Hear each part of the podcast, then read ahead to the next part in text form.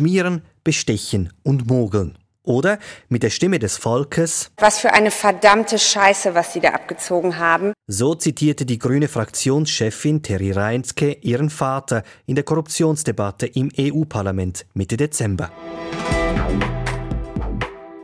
Was ist passiert im EU-Parlament in den letzten Wochen? Wo stehen wir heute? Und warum hört man immer wieder, das EU-Parlament sei ein Ort der Straflosigkeit? Die Glaubwürdigkeit des Europäischen Parlaments und der ganzen Europäischen Union hat äh, unter diesem Skandal enorm gelitten. Nach dieser News Plus Folge verstehst du, warum die EU zwar gerne bei anderen hinschaut, sie selbst aber nicht unbedingt auf die Finger klopfen lässt.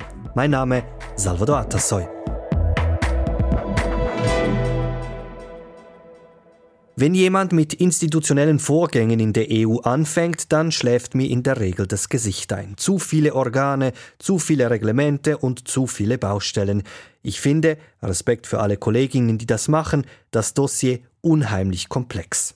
Am Donnerstagnachmittag habe ich mit einem Ohr dem EU-Sonderausschuss zum aktuellen Korruptionsskandal zugehört und musste etwas lachen, denn Transparency International erhielt zehn Minuten Redezeit vor diesem Ausschuss. Die Organisation also, die sich zum Ziel gesetzt hat, Korruption und Machenschaften aufzudecken, nutzte diese Gelegenheit zu einem Rundumschlag gegen die EU. You have always been our consistent supporters institutionally. You have been our biggest advocates when it comes to these issues in 27 member states, and you have unfortunately been our biggest opponents when we've asked for the same standards to be put on yourselves. Ihr wart unser Förderer und unsere besten Fürsprecher, wenn es um Regeln in den EU-Mitgliedstaaten ging. Leider wart ihr aber auch immer unser größter Feind, wenn es darum ging, genau diese Regeln auch bei euch anzuwenden. So forgive me, I'm going to be frank today. I'm going to offer some tough love. Darum vergebt mir, heute werde ich ehrlich sein und der EU etwas strenge Liebe zeigen.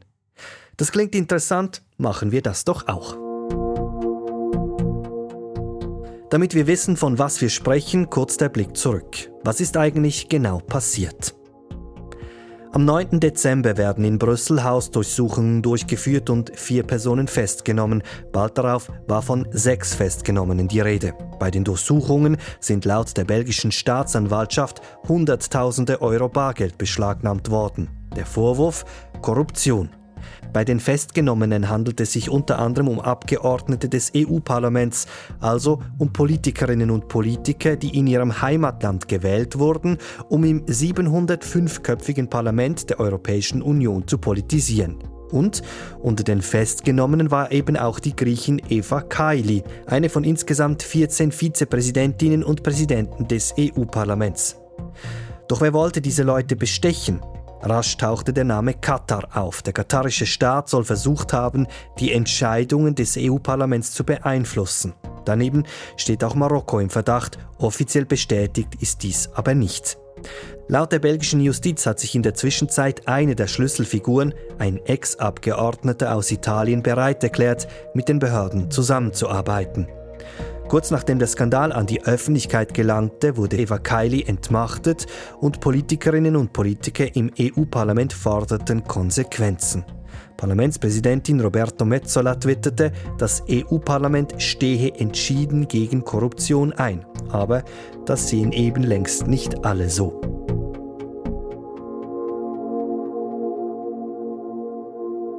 Richtiggehend skeptisch ist zum Beispiel Nick Ayossa. Ayossa ist stellvertretender Direktor und Leiter Politik und Advocacy bei Transparency International. Er befasst sich also vor allem mit Fragen der politischen Integrität und möglichem Missbrauch von EU-Geldern. Ayossa kennt die Institutionen gut. Er war nämlich einst selbst im Europäischen Parlament tätig. In seiner Rede vor dem Ausschuss am Donnerstag nannte Ayossa drei Punkte, die er als Hauptproblem sieht. In den kommenden Minuten werden wir diese Aussagen spiegeln und fragen, handelt die EU jetzt? Nehmen wir also das aktuelle Beispiel, der jüngste Korruptionsskandal. Einer der Hauptgründe, warum es so weit kommen konnte, sagt Ayossa, sei die mangelnde Transparenz des Parlaments, die es schon seit langem gebe. 2014 uh, haben wir eine Integritätsstudie vorgelegt zu Transparenz und Lücken in den wichtigsten EU-Institutionen. Wir machen das schon eine lange Zeit. Wir haben alle angefragt und nur eine Institution hat sich geweigert mitzumachen. Das war das Parlament. Es war eine Entscheidung des Büros des Parlaments, nicht mitzumachen. 2021 haben wir diese Studie dann wiederholt, um zu sehen, ob es Fortschritte gegeben hat und wo noch Nachholbedarf besteht. Erneut wurden alle angefragt und wieder hat nur eine Institution sich geweigert mitzumachen, das Parlament. Das Büro des Parlaments hat erneut eine Teilnahme verweigert. Das klingt fast so, wie wenn das Parlament jede Einmischung von außen ablehnen würde, es sei denn, man hat sie selbst beschlossen. Ist das so? Andreas Reich ist SRF-Fernsehkorrespondent in Brüssel und er sieht das ähnlich. Es ist so, dass es Regeln gibt im Parlament, aber diese Regeln werden kaum durchgesetzt. Und äh, da kann man schon sagen, dass das äh, Parlament in dieser äh, Beziehung selbst ehrlich agiert. Man müsste beispielsweise Nebenbeschäftigungen ähm, offenlegen und auch offenlegen, wie viel man da verdient. Und wenn man das auf der Parlamentsseite anschaut, die, die, diese Liste der einzelnen Abgeordneten ist die sehr oft einfach leer. Man, man befolgt diese äh, Regeln äh, schlicht nicht und man glaubt, man sei im Rahmen der parlamentarischen Immunität sicher und da kann man sicher von einer gewissen Selbstherrlichkeit sprechen, die im Europäischen Parlament herrscht. Sagt Andreas Reich in Brüssel. Doch es sei nicht nur die Transparenz und die Kontrollen, die fehlen, sagt Transparency International. Im EU-Parlament herrsche gar eine, Zitat, Kultur der Straflosigkeit. And then of course it comes to the, the trickiest, uh, except for the independence and the Commission uh, of Oversight, uh, the sanctions regime in the European Parliament. Und dann, abgesehen von unabhängigen Kontrollen, die fehlen, das Sanktionsregime. Es sind die schwächsten Sanktionen überhaupt. Es zeigt eben auch, warum das so wenig ernst genommen wurde. In der letzten Legislatur gab es 24 Ethikverstöße. Sanktionen wurden keine ausgesprochen. Sanktionen aussprechen obliegt dem Parlamentspräsidenten. Auch aus politischen Erwägungen ist das vielleicht ein Grund, warum das nicht angewandt wird. Das alles hängt zusammen mit der Straflosigkeitskultur, die auch beigetragen hat zum Skandal jetzt. Ohne ein richtiges Regime fühlen sich die Abgeordneten nicht gebunden.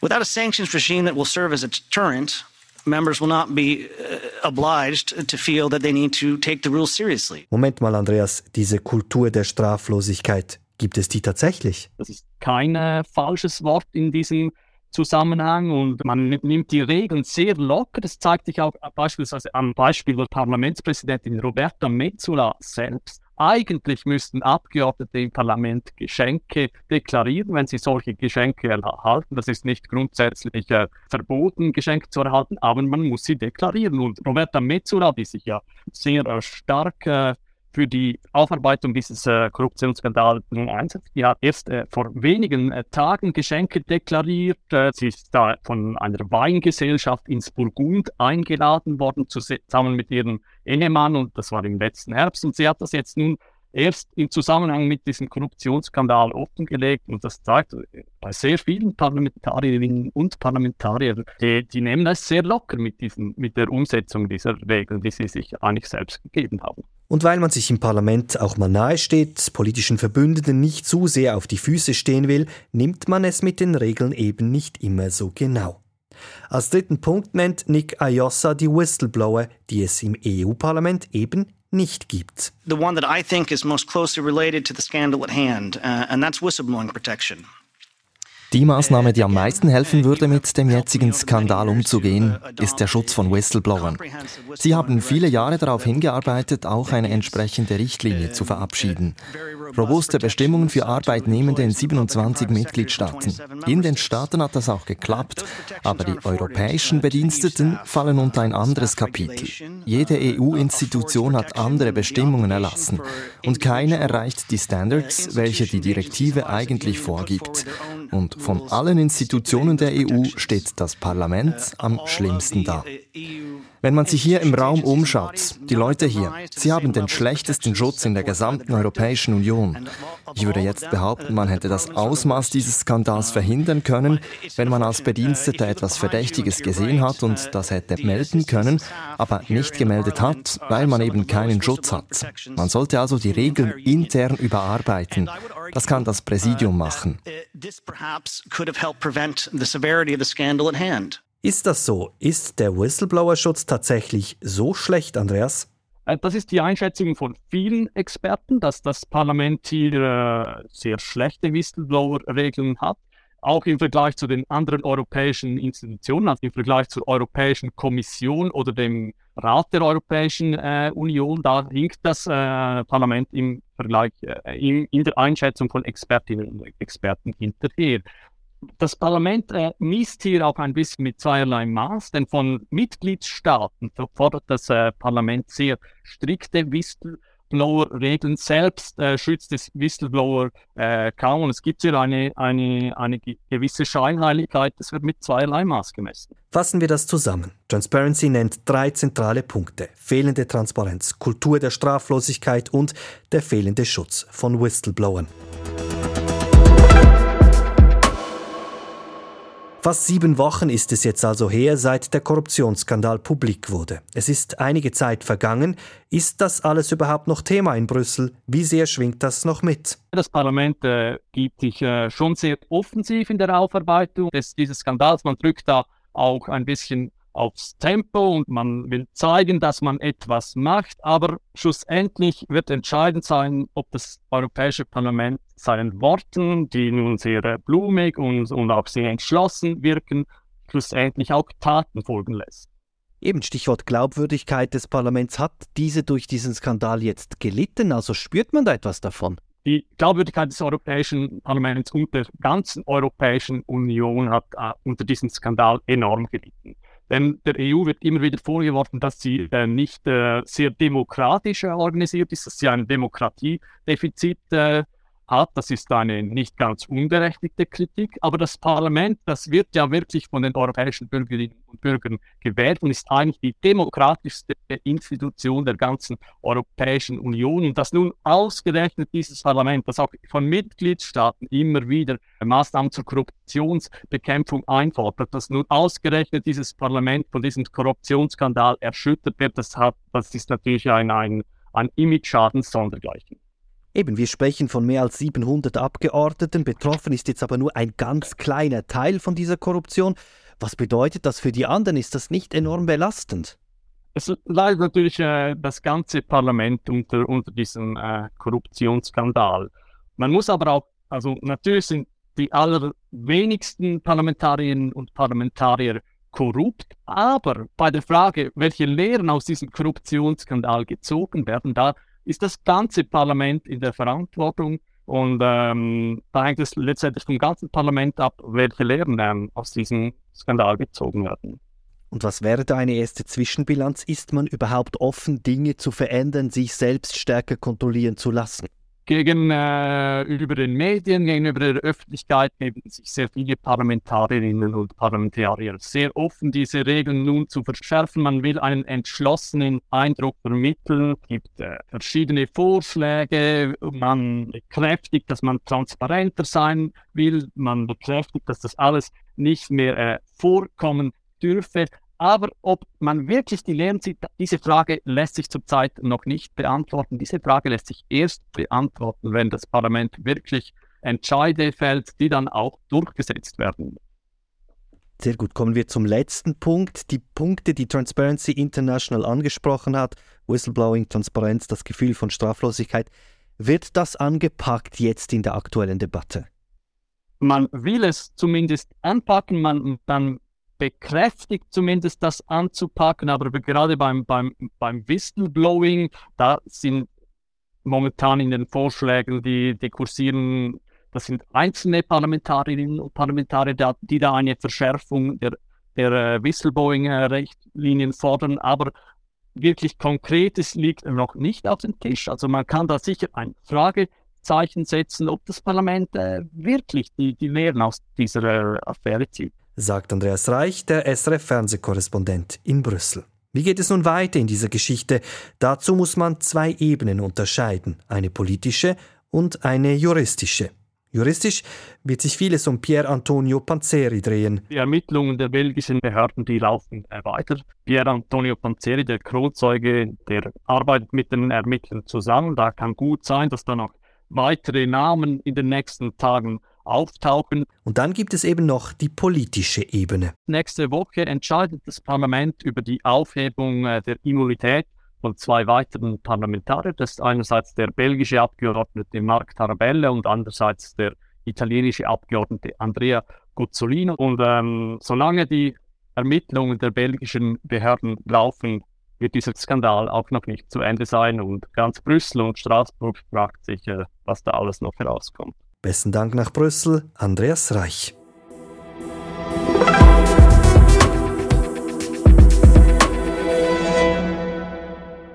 Wir bleiben bei News Plus beim Thema Politik, wechseln aber von Belgien in die Schweiz.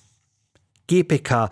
Diese drei Buchstaben sind derzeit in aller Munde. Die Geschäftsprüfungskommissionen des National- und Ständerats haben kürzlich beispielsweise beschlossen, die Indiskretionen im Bundesrat genauer unter die Lupe zu nehmen. Und in diesem Zusammenhang fragt sich unsere Hörerin Susanne Oberer, wie arbeitet die GPK überhaupt? Zuerst grundsätzlich.